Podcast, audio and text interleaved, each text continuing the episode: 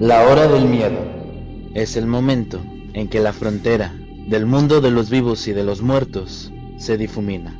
Los fantasmas aparecen del otro lado y vuelven para deambular en la tierra. Así que estás advertido, estaremos abriendo portales prohibidos. No importa la hora que marque tu reloj.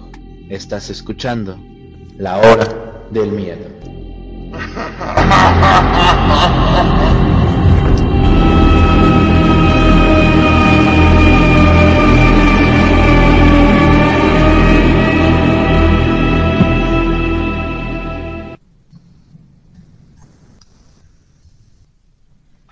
Hola, ¿qué tal? Muy buenas noches. Sean bienvenidos a otro capítulo más de La Hora del Miedo.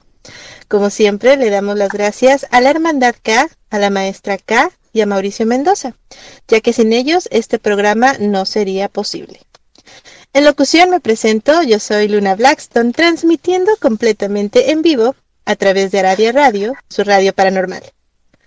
Hoy, y como cada martes, nos acompaña el maestro e historiador Rob Gray, quien con su peculiar forma de contar historias, esta noche nos revelará otro misterio. Así damos la bienvenida desde alguna parte del mundo al maestro Rob Gray. Muy buenas noches, maestro, ¿cómo se encuentra? Muy buenas noches a ti, Lunita, y a todos nuestros amigos. Gracias por estar hoy con nosotros. Apóyennos a compartir el programa para empezar esta nueva aventura. Así es, antes de comenzar, como cada martes, queremos pedirles que nos ayuden a compartir el programa para poder llegar a más personas y recordarles a todos los que nos escuchan que si estos temas de misterio y temas mágicos o paranormales son de su agrado y quieren saber más de nosotros, nos pueden encontrar en redes sociales, en Facebook como el portal del Fénix, en YouTube como la hora del miedo o en WhatsApp en el chat de criaturas nocturnas. Dicho esto, vamos a comenzar con la historia del día de hoy, titulada Hasta el viento tiene miedo. Adelante, maestro. Muchas gracias, Luna. Así es. Esta historia viene ya que un día navegando por la internet me pareció curioso una película de terror que es bastante diferente a los demás. Para empezar quiero pedirles una disculpa por posibles spoilers, ya que es una película que tiene estrenada más o menos algunos 53 años. La película Hasta el viento tiene miedo tiene como director a uno de los grandes directores del cine de terror en México. Su nombre es Carlos Enrique Taobada. Este director ha creado películas como Más negro que la noche, Veneno para las hadas, eh, Libro de piedra y por supuesto la película hasta el viento tiene miedo.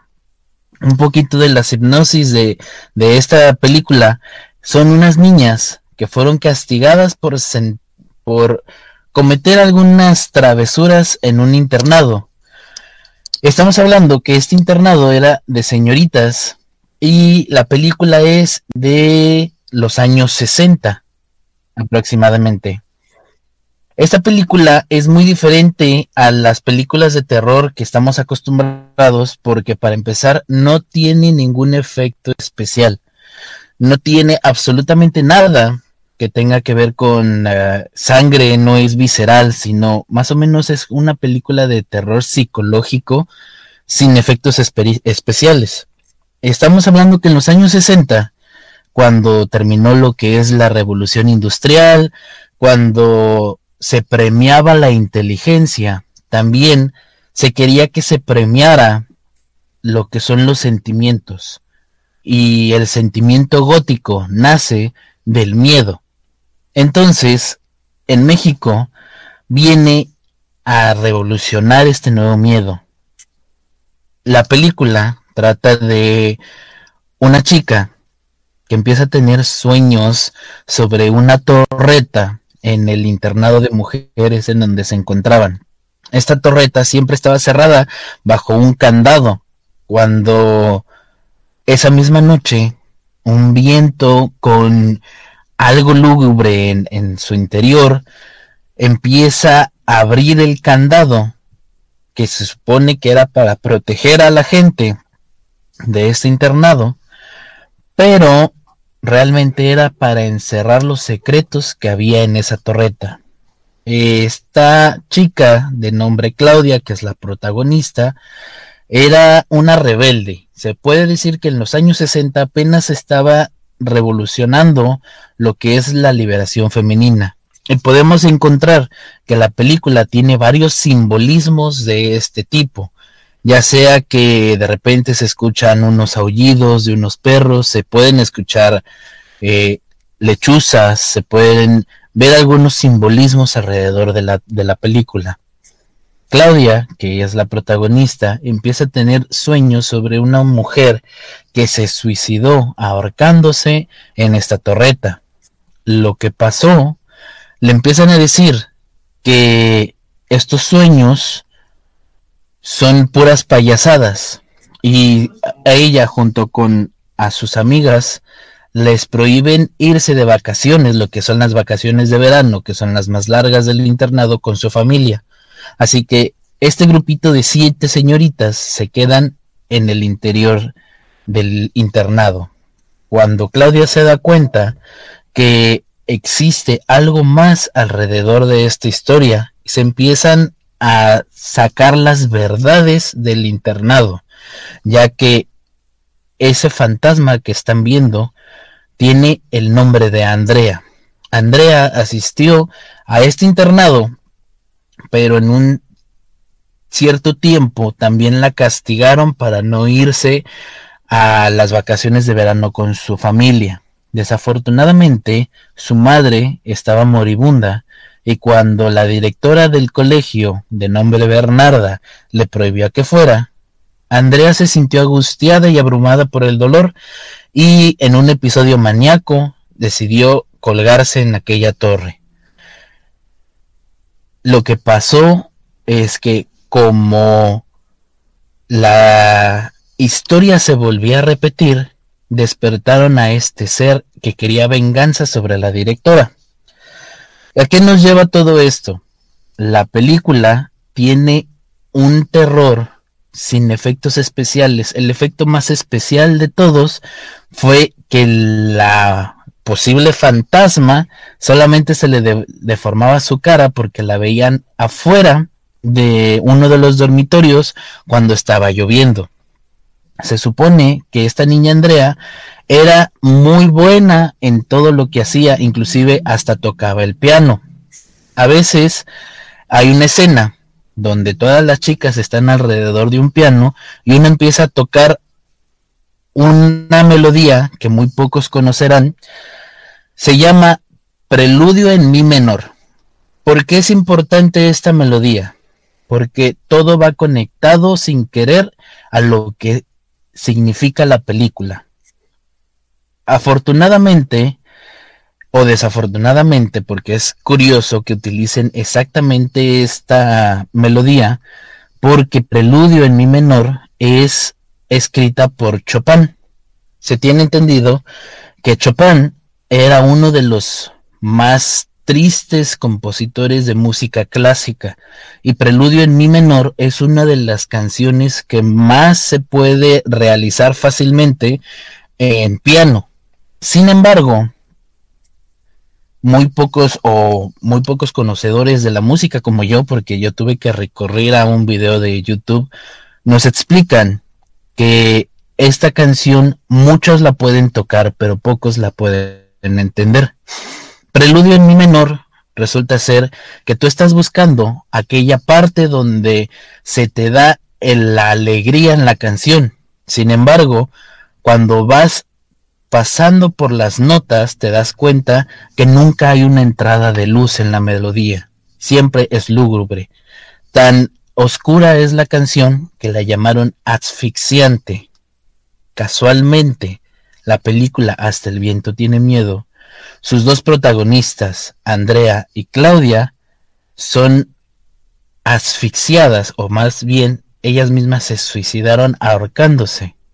Cosa interesante porque utilizan esta precisa canción, la cual lleva el nombre de La asfixia como bandera con esta muchachita. Ahora bien, ¿qué hay detrás de las actrices que participaron en esta película?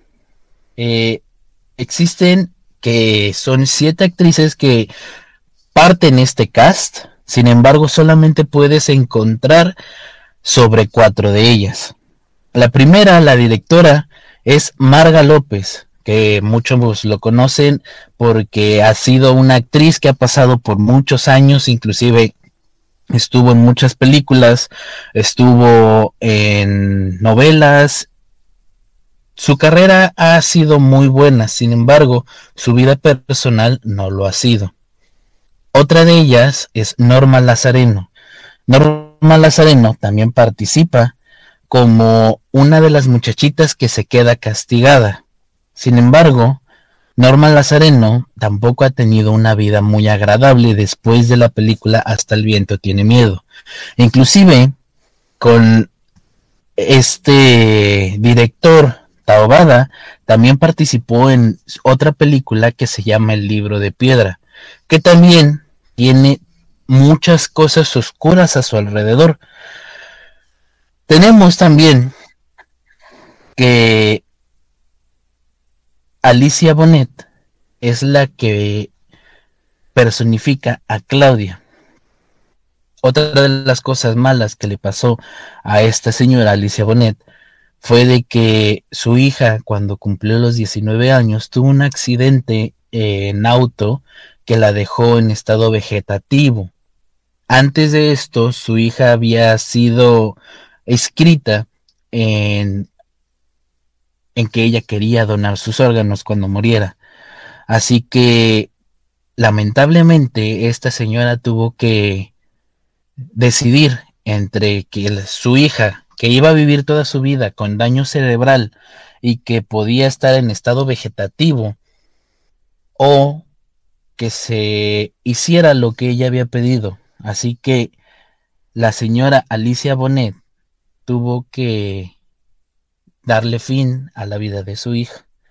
Y ahora, como fue donadora de órganos, pues sigue viviendo en la gente a la que pudo ayudar. Desafortunadamente, las películas de Taobada no fueron tan reconocidas en su momento. Su terror y su suspenso era tan poco visto porque, como dije antes, no tenían el presupuesto para hacer películas de terror o algún tipo de efecto especial. Tú no ibas a ver el fantasma como se puede ver, no sé, en unas películas como la del aro, que el efecto especial ya lo tienen incluido. También tenemos que no solamente estas muchachitas son las protagonistas, sino también la torreta, inclusive hasta el jardinero que sabía que un fantasma estaba recorriendo el lugar sin decir nada. Es lo curioso sobre la historia. Tenemos que estas actrices, muchas ya no siguieron sus papeles, otras siguieron a, en lo que es la actuación, pero su vida fuera de la actuación no ha sido la deseada.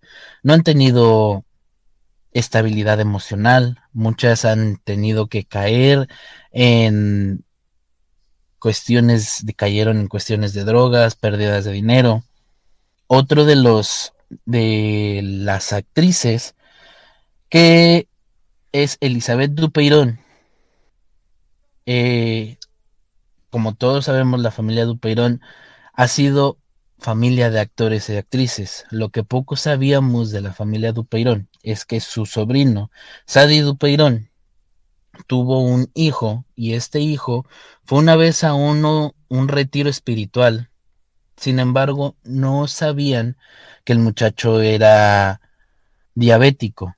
Así que creo según por lo que lo poco que se puede encontrar en las noticias, porque realmente ha habido un tráfico de influencias ahí, ya que se dice que la casa era de otra de las actrices que también participó en esta película. Se dice que en este retiro espiritual, que estaban con ayahuasca o con algo similar, el muchacho se empezó a sentir mal, pero como todos estaban bajo las influencias de estas hierbas, pues no le dieron mucha importancia, lo metieron en un cuarto y ahí se les murió. Como no sabían qué hacer con el cuerpo de el muchacho, decidieron incinerarlo en ese momento. Eh, sus padres, sobre todo este hombre Sadid Perón, eh, y levantaron lo que es la denuncia sobre la pérdida del niño, del muchacho, porque ellos creyeron que se había perdido, que lo habían robado, secuestrado, cuando es imposible saber lo que le había pasado porque nunca iban a encontrar su cuerpo ya que lo habían incinerado. Cinco años después se dio a conocer esta noticia bastante triste, Luna.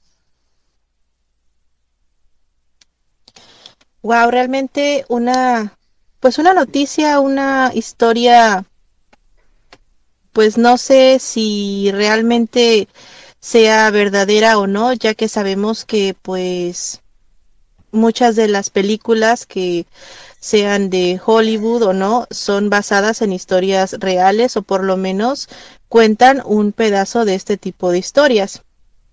De hecho, a mí me llama mucho la atención esta melodía que, que nos menciona porque en algún programa anterior hablamos precisamente de los sonidos subliminales. Entonces, ¿Podría ser este el caso, que sea un sonido subliminal que los lleve al suicidio? Realmente no tiene que ver mucho con la melodía. La melodía la podemos encontrar en, en pues en muchas películas, en muchos lugares, ya que, como te digo antes, es una melodía fácil de tocar. Se cuenta que los preludios de Chopin, él los creó cuando un día se fue con su amante a Marsella eh, su amante y sus dos hijos eh, fueron junto con él.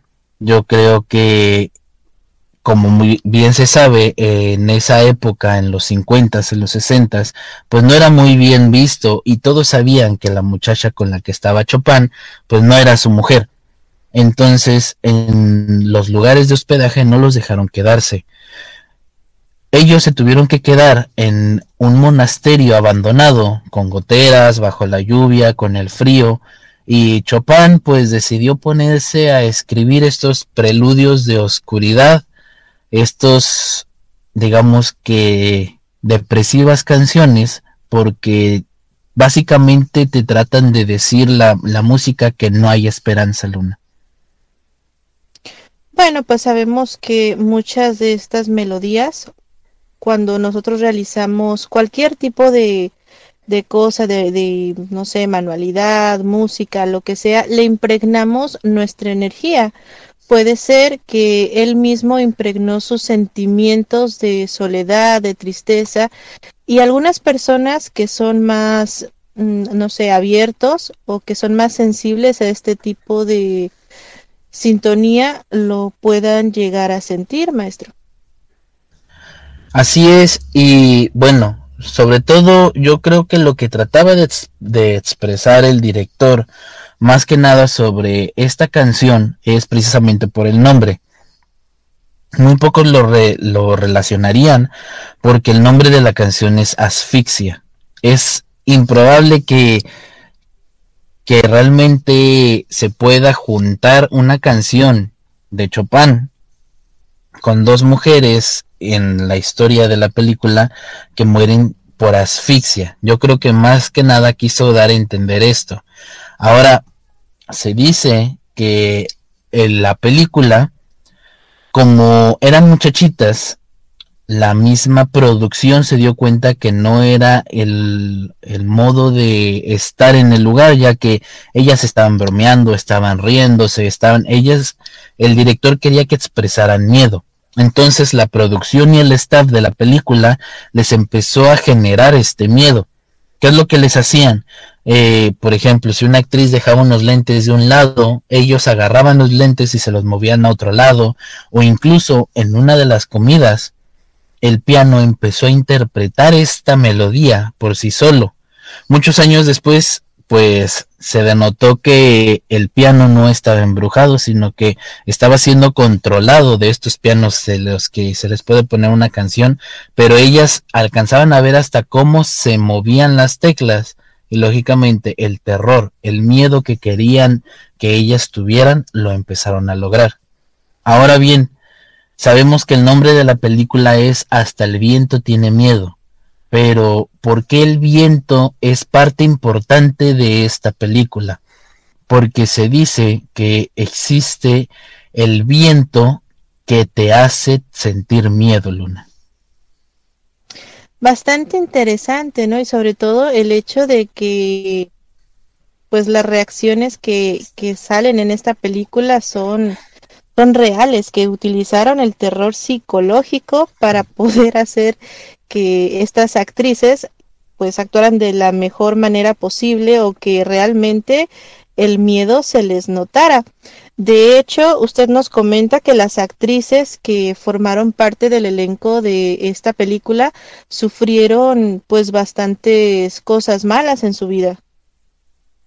Así es, sobre todo los protagonistas, no todos sufrieron cosas malas, algunos ya ni siquiera siguieron actuando, varios de ellos estuvieron con Taobada mucho después en otras películas, así como la de El libro de piedra o como Más negro que la noche.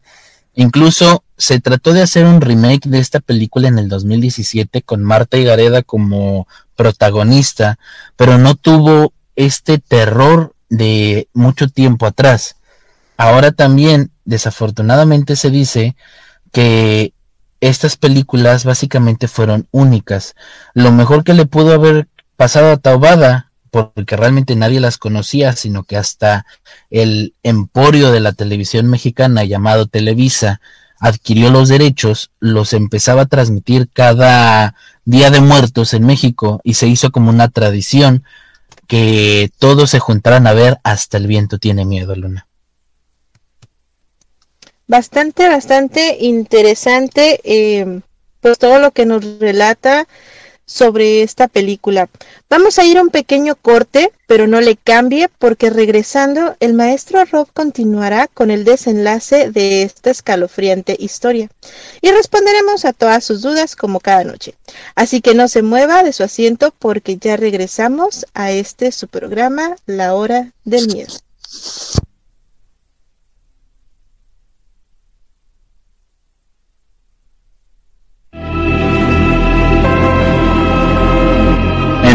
Regresa la hora del miedo.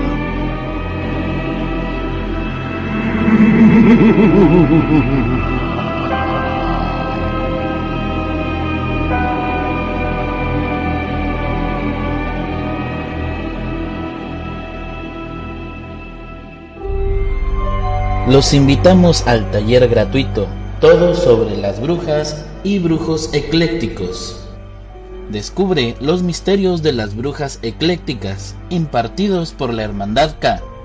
Del 30 de agosto al 1 de septiembre, descubre los misterios de la magia. Con la Hermandad K tienes tu lugar.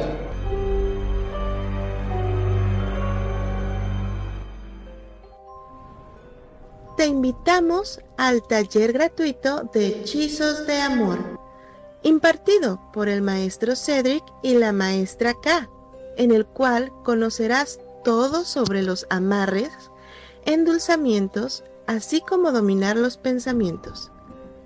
No esperes más, inicia curso este 18 de agosto. Con la Hermandad K tienes tu lugar.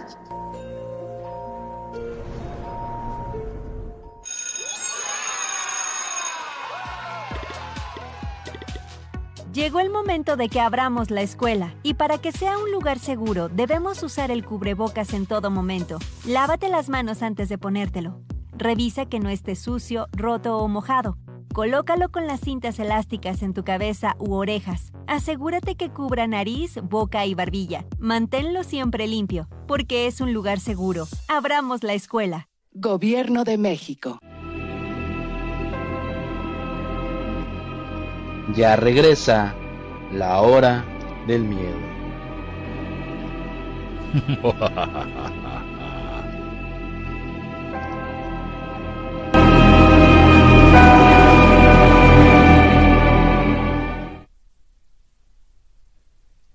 Ya regresamos completamente en vivo en este su programa La Hora del Miedo.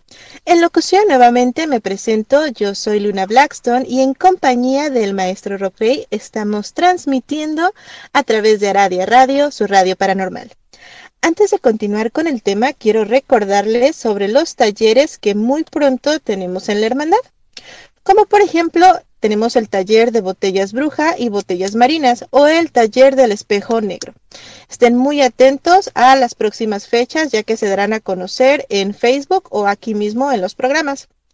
En el bloque anterior hablamos sobre aquel largometraje llamado Hasta el viento tiene miedo, descubriendo que la historia tiene más cosas intrigantes que contarnos. Antes de continuar con eh, el tema vamos a dar los saludos del público. La maestra K ya nos acompaña esta noche y nos dice presentes. Emery también nos acompaña y nos dice buenas noches a todos, buenas noches a los maestros y a Mau. Angie Fernández nos comenta buenas noches y Leti del Valle también ya está con nosotros. Emery nos pregunta o nos comenta, nunca había escuchado de esta película. Me impresiona todo lo que se cuenta. Y sí, no solamente esta película, hay muchas, muchas más que cuentan historias ya sean verdaderas o basadas en algún tipo de hechos reales. La maestra Ceci Caminos también nos acompaña. Un beso grande hasta Argentina.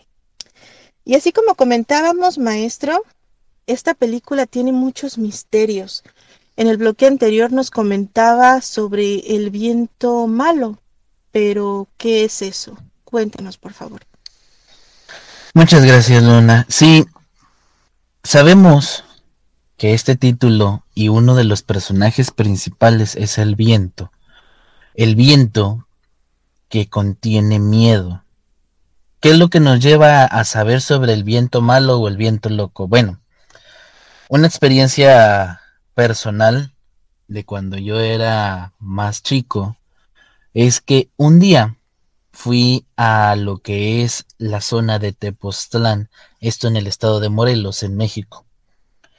Eh, en este lugar tienen un carnaval, una feria, un, digamos, un ritual que se llama el, el brinco del chinelo es como una danza, la cual los bailarines se ponen como unas máscaras rusas de una manera un poco extraña, algo, algo interesante de ver. Y yo traté de imitarlos bailando junto con ellos. Un viejito que estaba a mi costado, eh, él no hablaba español incluso, pero se me hizo interesante porque cada movimiento que se dio cuenta que yo trataba de imitarlo, él me lo trataba de enseñar y con el codo me hacía una señal para que volteara a ver hacia el otro lado. La curiosidad que me tocó fue de que cuando yo volteaba, exactamente en ese lugar donde me señalaba, soltaba un relámpago. Y no precisamente era en el mismo lugar. Ya era como una señal. Él me, me daba tantito con el codo y se veía el relámpago en el cielo. Esto me llamó mucho la atención, me, me llenó de intriga. Y estando ya para terminar, para irnos a descansar, me acuerdo que en uno de los puestecillos de comida, una señora empieza a decir que nos teníamos que ir a, a, guardar todos los que estábamos en el lugar, porque nosotros no éramos del lugar y nos decía que se venía el viento loco. ¿Qué era el viento loco?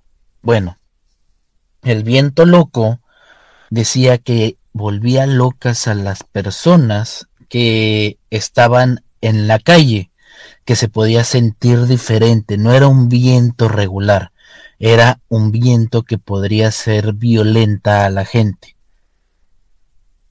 Después de haber visto lo de los relámpagos, pues era lógico que podrías creer cualquier cosa, pero quería verlo con mis propios ojos, así que me asomé por la ventana y en un terreno donde había gente que estaba tomando, que estaba haciendo fiesta, de repente todos empezaron a golpearse, empezó una batalla campal enorme donde la gente se pegaba con todo lo que había cerca. Eh, una escena bastante curiosa que se me quedó grabado lo que era el viento loco. Mucho tiempo después, eh, otra persona dice que en un bosque de lo que es Oaxaca se sentía un viento que tú podrías decir un viento que era horrible. Eh, en cualquier parte uno puede decir que la naturaleza no es mala, pero sí, efectivamente la naturaleza no es mala, pero se sentía maldad en este viento. Ellos se refugiaron en una cabaña. En esta cabaña nada más estaban iluminados por una vela, pero básicamente ellos te decían que no podía existir maldad en la naturaleza. Sin embargo, se sentía que el, que el viento te daba un sentimiento de maldad en él.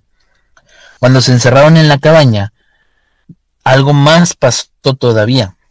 Varios perros que estaban alrededor se empezaron a azotar hacia la puerta.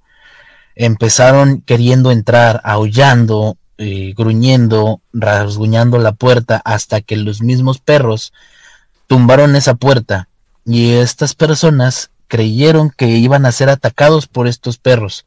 Sin embargo, estos dicen que eran alrededor de 6, 7 perros, no los atacaron, se escondieron dentro de la cama, abajo de la cama, y decía que era algo curioso de, de, sentir, algo curioso de ver. Cuando se abrió la puerta, pues el viento apagó su, su única vela que tenían para iluminarse y que estas dos personas estaban abajo de la cama con los perros abrazándose porque sentían que había maldad en este viento. Y podemos verlo, a veces podemos estar en la calle y empieza a soltar un aire fuerte que hasta nos estremece la piel, que se nos hace extraño, que nuestros sentidos se vuelven más fuertes, estamos alertas, estamos, sentimos que hay algo malo afuera con nosotros que nos, que nos entierra el miedo, que es cuando surge la expresión, es que el viento se siente miedo y hasta el viento tiene miedo, Luna. Interesante la historia que nos comenta, me recuerda muchísimo a una historia que, bueno, cuando uno es niño a veces no presta atención o no cree en las historias que nos cuentan los abuelos o las personas que pues ya son mayores. Muchas veces creemos que son eh, cuentos de los pueblos o de estas personas que vienen pues de generación en generación. De hecho, yo recuerdo mucho que eh, en algún momento fuimos a algún pueblo donde se comentaba, por ejemplo, en el pueblo de, de mis abuelos, eh, por ahí de fechas de abril, mayo, algo aproximado a lo que vendría siendo la Semana Santa, se comentaba que hay un día en específico en los que las personas pues no deben de salir de sus casas eh, después de cierta hora del día. Se comenta que los que llegan a salir y los toca el viento malo, porque esto viene, pues no sé, algunos les llamaban incluso el viento del diablo, eh, que eran como voces que se les metían en la cabeza y sí, los hacían quedar locos o bien que la gente se suicidara o muchas de las personas que llegaban a salir desaparecían. Esto se vino contando pues generación tras generación y no sé si se le dio más poder, si es verdadero o no, pero definitivamente había muchísimas historias que corroboraban pues estos hechos, maestro. Sí, así como lo dices, Luna, afortunadamente nuestro cuerpo, nuestro ser, siempre busca la manera de autoprotegerse. Entonces, siento que existen varias maneras en las que uno puede corroborar, sobre todo a quien no le ha tocado que está paseando por la calle y de repente hasta el mismo aire que hay a nuestro alrededor se siente diferente, aunque sea una zona nueva, aunque nosotros no conozcamos el lugar, lo peor es cuando lo conocemos, cuando pasamos por la misma calle todos los días y sentimos que algo no está bien, algo raro está en nuestro interior o en nuestro exterior y trata de avisarnos diciéndonos que algo está mal. Muy poca gente que le comentaba esto sobre el viento loco podría creerlo. Sin embargo, muchas veces también podemos sentir que nuestras propias mascotas, ya sean perros, ya sean gatos, de repente hay noches en los que no quieren estar afuera, en los que te piden de una manera muy salvaje el que no quieren estar afuera, el que quieren demasiado cariño. Sabemos que los animales son extrasensoriales a todo lo que hay alrededor, sobre todo la naturaleza. Ellos están pegados los animales, los perros, los gatos, a toda la naturaleza, ya que ellos pueden sentir lo que son los cuatro elementos de la vida, Luna. Entonces, lo que se le denomina el viento malo es porque algo que hay en el en la naturaleza que aún no conocemos qué es o que es algo que nos puede dañar, está presente, Luna. Qué interesante el punto que nos acaba de dar, que puede ser el viento malo, tendría alguna relación con algún elemental o simplemente con las vibraciones de la tierra, porque pues sabemos que muchos animales sienten incluso, hay miles de videos donde lo pueden checar, donde presienten o sienten este tipo de vibraciones o energía que incluso nos alertan cuando va a haber, no sé, un tsunami, un temblor, algo por el estilo. Así es. Eh, es un poquito ponerse en los zapatos del otro. Por ejemplo, el director Tawada, cuando empezó a hacer la película, no tendría no tenía mucho presupuesto. De hecho, no tenía tan presupuesto que no utilizó efectos especiales. Eh, a veces es un poquito el agradecimiento que nosotros tenemos que tener por lo que tenemos y no por lo que no tenemos. Se podría decir que un ejemplo es cuando nosotros queremos algo que no necesitamos, pero lo queremos y decimos no lo tengo y me, me podría hacer enojar. Sin embargo, tenemos que ampliar nuestras posibilidades. Lo mismo pasa con la magia, que podemos ampliar nuestras viento, a la tierra, por todo lo que tenemos, en vez de decir lo malo por lo que no tenemos, Luna. Sí, de hecho es muy cierto esto que menciona, porque muchas veces nos va tan mal que estamos acostumbrados a decir o a sentir solamente las cosas malas que las cosas buenas pues no las vemos o no las agradecemos simplemente porque creemos, ah, ya me lo merezco y es mío pero pues no hay, no hay este nada mejor que agradecer y que ver realmente las situaciones. A veces creemos que estamos tan mal, pero no nos damos cuenta que hay personas que están muchísimo peor, ¿no? Con relación al tema que nos comentaba al principio, em, esta historia nos dice usted que son chicas que se suicidan. ¿Esto podría ser parte de algún tipo de bucle? Se dice que la historia realmente es porque empieza en que lo que es la chica en su sentimiento, en su, en su tristeza porque su madre estaba a punto de morir y no iba a ir a despedirse de ella, se suicidó por la pérdida. Sin embargo, se suicidó también con el sentido de venganza. Ella quería venganza con la directora, porque la directora no la había dejado ir. Ahora bien, si nos vamos a la simbología, como les dije antes, la simbología en ese entonces nos explica que es un colegio de señoritas, nos explica que son animales sobre todo animales específicos y sobre este inicio de la liberación femenina. Y como tenemos entendido, el búho es muy apegado a Lilith. Y Lilith es parte de esta liberación femenina. Desde que fue creada, nunca quiso ser sometida. Entonces estamos hablando que un espíritu que busca venganza exactamente vuelve a despertar cuando vuelven a castigar a otras niñas, cosa que durante, se supone que en la película dice, no pasó dentro de cinco años. Entonces fue un detonante que inclusive tenían con candado aquella torreta donde se había suicidado aquella chica y que ahora las chicas que estaban castigadas, que no fueron a sus casas en ese verano, Ahora ellas podían entrar a la torreta y tener contacto con el, el fantasma. Después, lo que es la protagonista, que lo que es se llama Claudia. Claudia nos explica la película que ella no es buena en nada, no es buena estudiante, no es buena en música, no es bueno en, en las cosas, y lo que empieza a generar confusión es que de una noche a otra es posible ida por esta chica que se suicidó al principio y de ser alguien que no era sobre todo buen músico, ahora puede tocar las piezas como son la canción esta de Chopin o como una canción de Armando Manzanero que también está en la película Luna.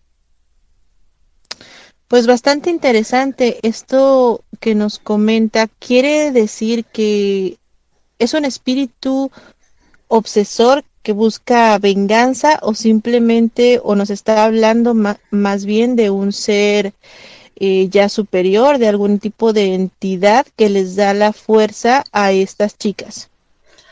Es un espíritu obsesor, porque ya de, de hecho podemos ver a, a este espíritu de nombre Andrea, que está rondando por toda la escuela buscando a Bernarda, que fue la directora que no la dejó ir, a esta directora que busca encarecidamente vengarse de ella, a tal grado que una de dos o confiese lo que ha hecho mal o que realmente le pueda quitar la vida. Pero como fantasma yo creo que aquí viene un poquito dentro de la película como espíritu o como un espíritu obsesor necesitó del miedo para que el miedo de las muchachitas pudiera darle fuerza. Después hizo una posesión con Claudia para que el cuerpo de Claudia pudiera ser su vínculo para la venganza. Y sin embargo terminó de la misma manera, volvió a terminar eh, ahorcándose Luna. Vaya, qué tipo de historia yo puedo comentarles que no he visto esta película. y em, sabía de la historia un poquito, pero igual no me llamaba mucho la atención el, el verla. Sin embargo, creo que sí llegué a ver posiblemente eh, algunas escenas de la nueva versión o de la versión más reciente de esta película, pero con todo esto que nos comenta, con toda la simbología, con todo, eh, pues ya analizando bien los sucesos, la verdad es que me dan ganas de verla, analizarla y pues seguir comentándolo. De hecho, podríamos comentarlo. Eh, todos los que se quieran unir al chat de criaturas nocturnas sería un muy buen tema para ver qué podemos descubrir sobre esta historia. Todavía existe más historia que hay detrás. Por ejemplo, eh, una de las complicaciones que tuvo este remake, porque este remake que querían hacer en el 2007, la querían hacer en la misma locación en la que habían hecho la primer película, sin embargo, por algunos permisos de del el estado, de algunas cosas que tenían que arreglar, no se pudo. Entonces ellos empezaron a trasladar la locación a otros lados y encontraron una casa en lo que es cerca de lo que se le llaman los viveros en Coyoacán. Encontraron una casa en la que fue donde crearon este remake, pero muchas veces se puede decir que las casualidades no existen. ¿A qué me refiero con esto?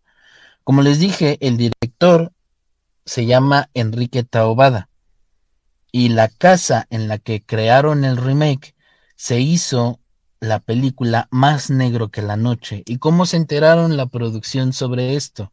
Porque la dueña de la casa, que fue la que les prestó para hacer Hasta el viento tiene miedo, el remake, le dijo, oigan, ¿ustedes sabían que aquí también se filmó una película con Lucía Méndez y con Elena Rojo? Y cuando empezaron a, atarle esos cabos, se dieron cuenta que Taubada también utilizó esa misma casa para crear la película Más Negro que la Noche Luna. Pues muy buen dato el que nos acaba de dar. De hecho, me hace pensar ¿Cabe alguna posibilidad de que algún tipo, claro, obviamente este tipo de locaciones eh, o de casas están pues ya de por sí cargados de energía por tantos años que tienen, ya son casas antiguas, pero cabe la posibilidad de que al momento de, este, de hacer este tipo de filmaciones se llenen o se carguen o incluso puedan, eh, no sé, abrir portales que queden ahí eh, algún tipo de ser, maestro? Desafortunadamente sí, como te dije en la primera película, eran muchachillas, eran adolescentes, todas estas actrices eran adolescentes y su manera de comportarse era como de una adolescente. Ellas eran muy felices, cosa que el director pues no le caía mucho en gracia porque se supone que estaban creando una película gótica. Eh, ellos querían demostrar el miedo y entonces les empezaron a generar miedo. Y este miedo puede ser el detonante para que si hay algo que absorba este miedo se pueda fortalecer y quedarse en el lugar o seguir a aquellos seres que le están otorgando este miedo para tener energía y ser un poquito más fuertes y es por eso que se les puede haber pegado no solo un ente, sino varios más, Luna. Ok, entonces, ¿cree que este tipo de sucesos o de acciones que tomaron los directores de las películas pudo haber creado algún tipo de egregor que alimentara o que estuviera causándole este medio, este miedo, perdón, no solamente a estas actrices, sino a más personas que llegaran a adentrarse a esta vivienda? Sí, porque la vivienda ni siquiera se encuentra en perfectas condiciones, la abandonaron porque se dice que en el lugar rondan algunos sombras, algunos espíritus. Eh, sabemos que la gente o, la gente normal al momento de, ver algo extraño, luego, luego pues sale corriendo. No se pone a investigar o, o a veces no quieren saber más solamente abandonan el lugar para que si es otra vez habitado, pues si se quedó ahí, se va a tratar de alimentar de los nuevos habitantes de la casa. Si no, pues va a seguirte hasta donde vayas, tal como le pasó, eh, como hablamos en otros programas sobre Aviud. Sí, sí, sí. De hecho, este tema, el de Aviud, todavía quedan pendientes algunas cosas, algunas cuestiones, pero eh, estaría interesante el poder realizar, quien tenga la posibilidad obviamente de realizar algún tipo de exploración urbana o de reportaje dentro de esta locación. Sería bastante interesante. Otro punto que nos comentaba usted es de la experiencia que tuvo eh, realizando pues este baile en esta feria y que pudo pues ser partícipe o presenciar algún tipo de discusión, algún tipo de suceso pues extraño en este tipo de viento malo. Sí, como sabemos o como, como ellos expresan los habitantes de Tepoztlán, el viento malo es un viento loco genera violencia y hace que esta violencia se genere en todos los que son tocados por aquel viento en un punto exacto. Según ellos lo tienen bastante manejado. Eh, ellos pueden saber o a veces ellos pueden sentir que se viene el viento loco y tratan de que la gente que no es del lugar pues se guarde, como ellos le dicen. Eh, entonces, bajo la observación que tuve, me di cuenta que sí, efectivamente, estas personas estaban conviviendo de una manera normal, se podría decir, estaban en una fiesta, a lo mejor se puede decir que porque estaban tomando, pues se volvieron locos y empezaron a golpearse, pero realmente fue de la nada. de la nada empezó una batalla campal y quien tuviera enfrente se pegaban con todo, Luna. Interesante, interesante. ¿Y este tipo de viento solamente ataca o acecha a las personas que no son del lugar? Ataca a todos. Realmente se dice que el viento malo agarra a todos porque digamos que será como una especie de espora que hace que, que todos se vuelvan locos. De hecho, sí hay, creo yo que hay una película que habla precisamente de este tipo de, de viento. Mm, bueno, ellos lo pintan más como algún tipo de ser, eh, pues que no se ve, que no se puede tocar ni nada por el estilo, sin embargo, se siente la presencia, ataca principalmente pues así por el aire y vuelve locas a las personas. Ya estamos llegando a la parte final del programa, un programa bastante interesante. De hecho, quiero agradecerles a todas las personas que estuvieron atentas como cada martes. Antes de despedirnos, quiero agradecer a Javier Bonilla porque ya nos acompaña y Sandy Suárez ya llegó y nos dice en dónde está ubicada em, se le, se le fue la luz y apenas regresó Sandy. ¿En dónde está ubicada esta, esta casa de la película, maestro? Y la película, las películas en ese entonces todas eran filmadas en la Ciudad de México. Eh, se dice que son en las partes en las que ahorita pues está bastante difícil la, el acceso a las personas. Muchos dicen que está en Coyoacán, otros dicen que se encuentra en Chapultepec, que son más o menos las locaciones que en los años 60 se utilizaban para hacer este tipo de películas. Así que la localización mm, no se sabe a ciencia cierta dónde está, pero se sabe que está abandonada. Pues muy bien, sería bastante interesante eh, pues investigar dónde se encuentra esta esta vivienda y lo podemos checar en el chat de criaturas nocturnas al finalizar el programa o bien cualquier otro día porque pues ahí estamos tanto la maestra K como los demás maestros de la hermandad, el maestro Rob y una servidora. Antes de despedirnos quisiera que el maestro Rob nos compartiera un último comentario. Todo a nuestro alrededor puede darnos señales que lo sobrenatural está presente.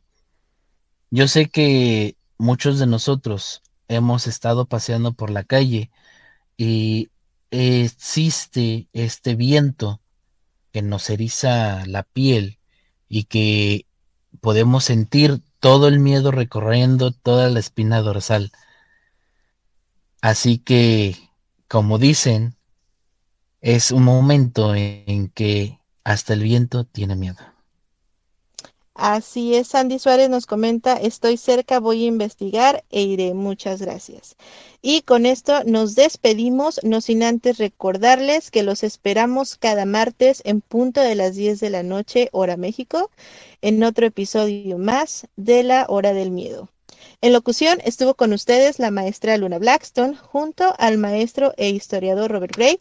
Les deseamos muy buenas noches y dulces pesadillas. Hasta la próxima.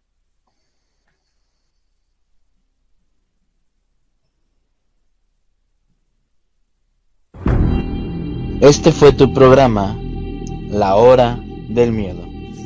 Los esperamos en la siguiente emisión. Ha ha ha ha ha ha ha!